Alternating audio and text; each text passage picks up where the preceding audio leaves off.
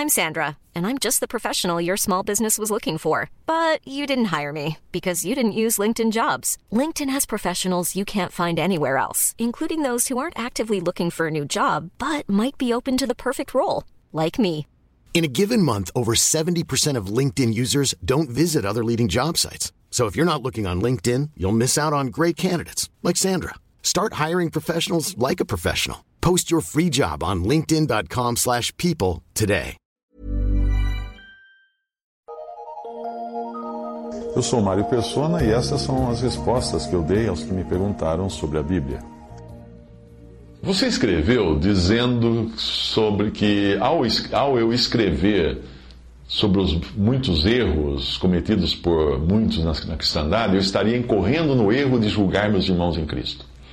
Bem, com base no não julgueis e também no obedecei a vossos guias, muitos hoje conseguem cegar multidões de cristãos ao tirarem deles a liberdade de conferir todas as coisas com a palavra de Deus. Porque eles dizem, não julgueis. E depois eles dizem, obedeceis a vossos guias. Por isso eu acho importante publicar o que eu respondi a você, mostrando a diferença entre julgar os motivos do coração, o que cabe, obviamente, somente a Deus, e julgar as práticas dos homens religiosos. O meu objetivo não é debater, eu sei, eu sei que o seu também não é. E tampouco eu olho, para você de cima para baixo, né, com um sentimento de superioridade e de desprezo por você pertencer a uma denominação. Não, longe de mim tal coisa. Se eu fizer assim, eu não estarei agindo com o amor que deve nortear todos os atos de um salvo por Jesus. Entenda que o que eu quero apontar para você é apenas o que a Bíblia diz sobre determinados assuntos, que são importantes aos olhos de Deus. Senão ele não, ele não colocaria ali. Embora aos nossos olhos possam até parecer banais. O nosso Deus é também um Deus de detalhes, que deixou instruções muito claras, tanto para o seu povo da antiguidade, Israel, como para o seu povo atual, a igreja. Pequenas coisas podem fazer grande diferença. Quando um navio desvia um grau do seu rumo, lá na frente, o ângulo que se formará o levará a um ponto a quilômetros de distância do, do destino pretendido no início. Você alega que ao escrever sobre o que a palavra de Deus fala do modo como os cristãos devem estar congregados, eu estou aproveitando mal a oportunidade de edificar os irmãos. Mas se você visitar outros sites meus e outros escritos, verá, encontrará centenas ou até milhares de páginas falando de diversos assuntos. Uh, tem um site evangelístico chamado Histórias de Verdade, outro Chapter a Day, que é são estudos escritos bíblicos, estudos de um canadense que já está com o Senhor. Uh, tem o, Evangelho em Três Minutos, que é basicamente o Evangelho explicado em três minutos para as pessoas. Um universo de mais de mil páginas, duas mil, três mil páginas. Uh, você vai falar que eu falo só da, da maneira que os crentes devem se reunir? Não, é que isso chamou sua atenção. Uh, no próprio site, o, o que respondi, né, em respondi.com.br, tem mais de mil respostas a e-mails, a maioria são de dúvidas diversas. Uh, e nesse site, o número maior de respostas abrangendo o assunto igreja é porque isso está trazendo desgosto e dúvidas à maioria dos cristãos que me escrevem, que estão sendo vítimas dos mercadores da fé que enchem as estações de rádio e TV, ávidos por dinheiro, pedindo contribuições aos montes. Se você ler 2 Timóteo capítulo 3, verá que uma das características desses homens é a avareza, que é o amor ao dinheiro. Eu não posso existar, evitar que existam tantas respostas sobre assunto igreja ou como reunir, onde congregar, quando existem tantas perguntas das pessoas que me escrevem. Um outro site meu, Evangelho em 3 Minutos, no 3minutos.net, tem centenas de páginas de vídeo, texto, áudio. E ele é evangelístico na sua essência. E também ajuda os que já creram em Cristo a entenderem melhor o Evangelho. Mas, infelizmente, ao analisar uma gota desse oceano de ministério, você tirou suas conclusões equivocadas a respeito desse oceano. Ou seja, você me julgou. e você escreveu dizendo que eu não devo julgar. Ao comentar esta ou aquela prática dos cristãos nos sistemas religiosos, eu não estou fazendo julgamento dos corações dessas pessoas, mas estou julgando suas ações que estão fora das instruções dadas por Deus na sua palavra. E Deus mandou Moisés falar a rocha. Mas Moisés feriu a rocha duas vezes por conta própria. Só por ter desobedecido essa simples ordem, Moisés foi impedido de entrar na terra prometida. Deus mandou os israelitas fazerem uma serpente de bronze e olharem para ela para serem curados das picadas das serpentes quando estavam no deserto. Anos mais tarde, já na Terra Prometida, a mesma serpente de bronze precisou ser destruída por um rei que viu que ela tinha se transformado num objeto de idolatria. Ele precisou julgar o que o seu povo estava fazendo e destruir, tirar do meio deles aquilo que era um impedimento à adoração de Deus. Como aconteceu com as boas intenções de Moisés ou, ou dos israelitas, nós somos propensos a sair do rumo quando nós olhamos para as boas intenções. Graças a Deus nós temos a palavra de Deus para nos guiar.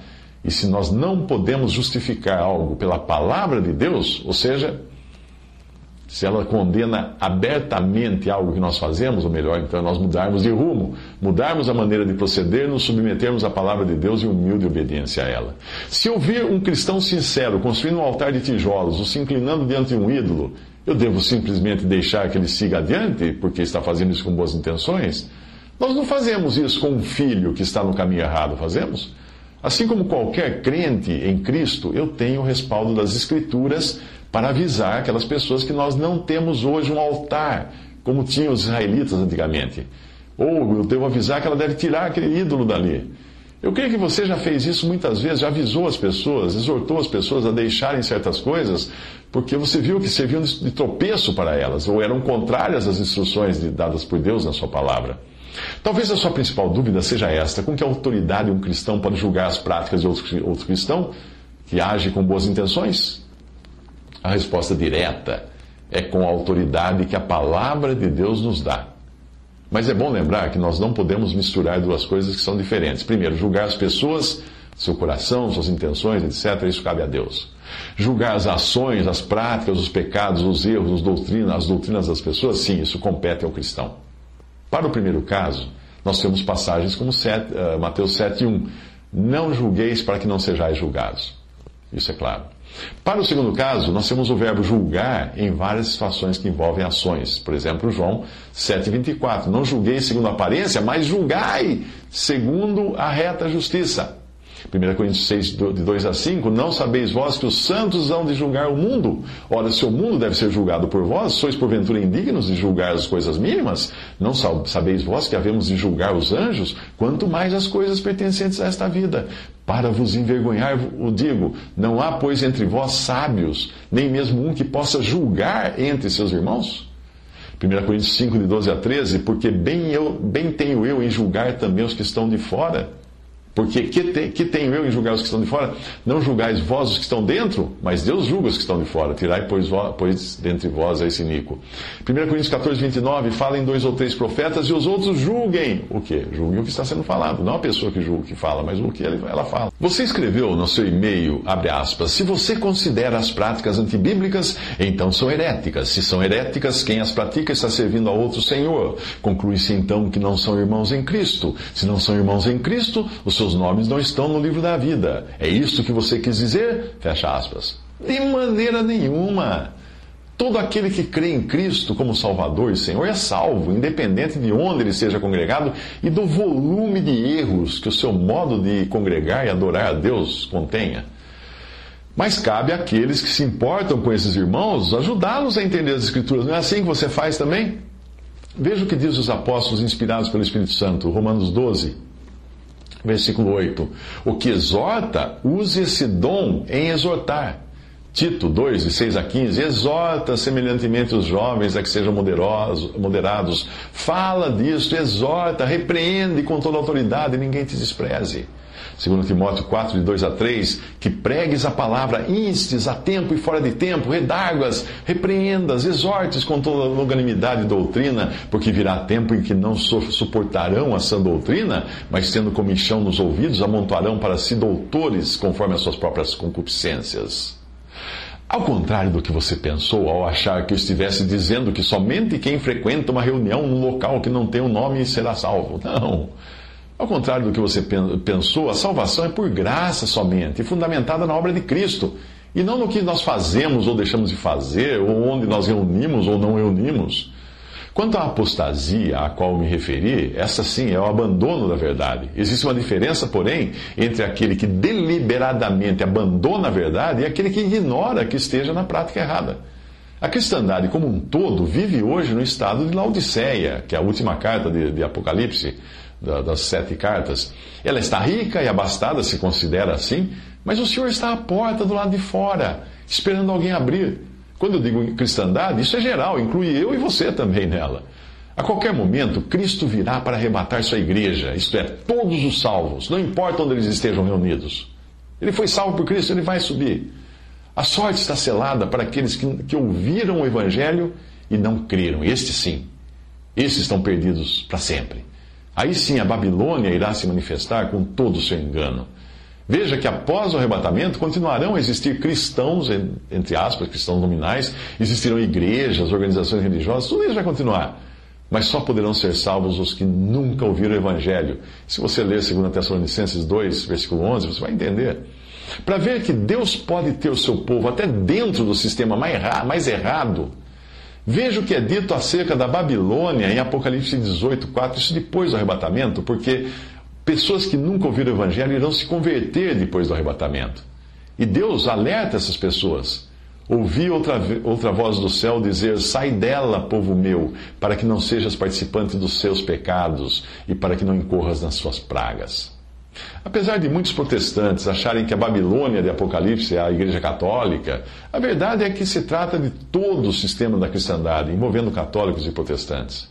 Segundo você, não importa como os cristãos decidam se reunir, o importante apenas é que no final cada um dará conta de si mesmo do, uh, do, ao Senhor.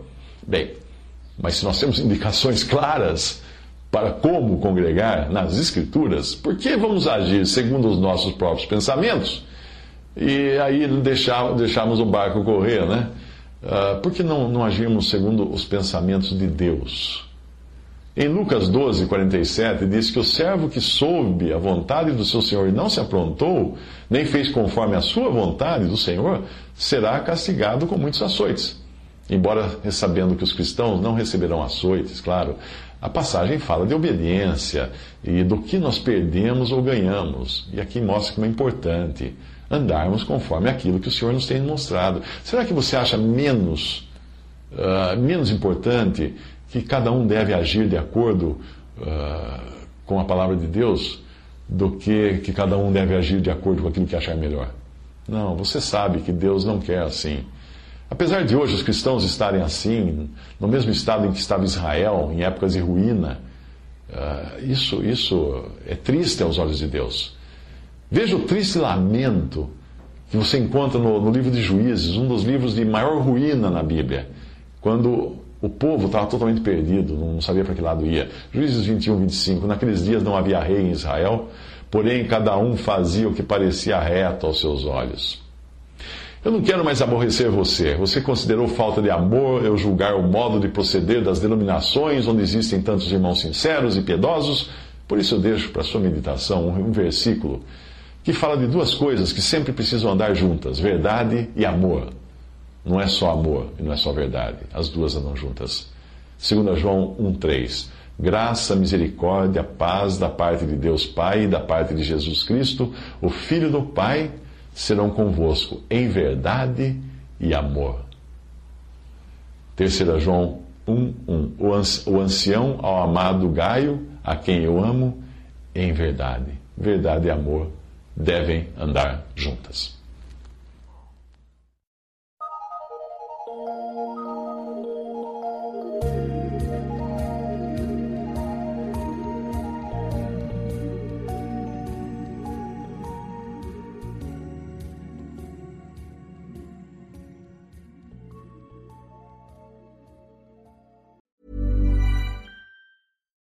Deserves the best, and there's no better place to shop for Mother's Day than Whole Foods Market. They're your destination for unbeatable savings, from premium gifts to show-stopping flowers and irresistible desserts. Start by saving 33% with Prime on all body care and candles. Then get a 15-stem bunch of tulips for just $9.99 each with Prime. Round out Mom's menu with festive rosé, irresistible berry chantilly cake, and more special treats. Come celebrate Mother's Day at Whole Foods Market.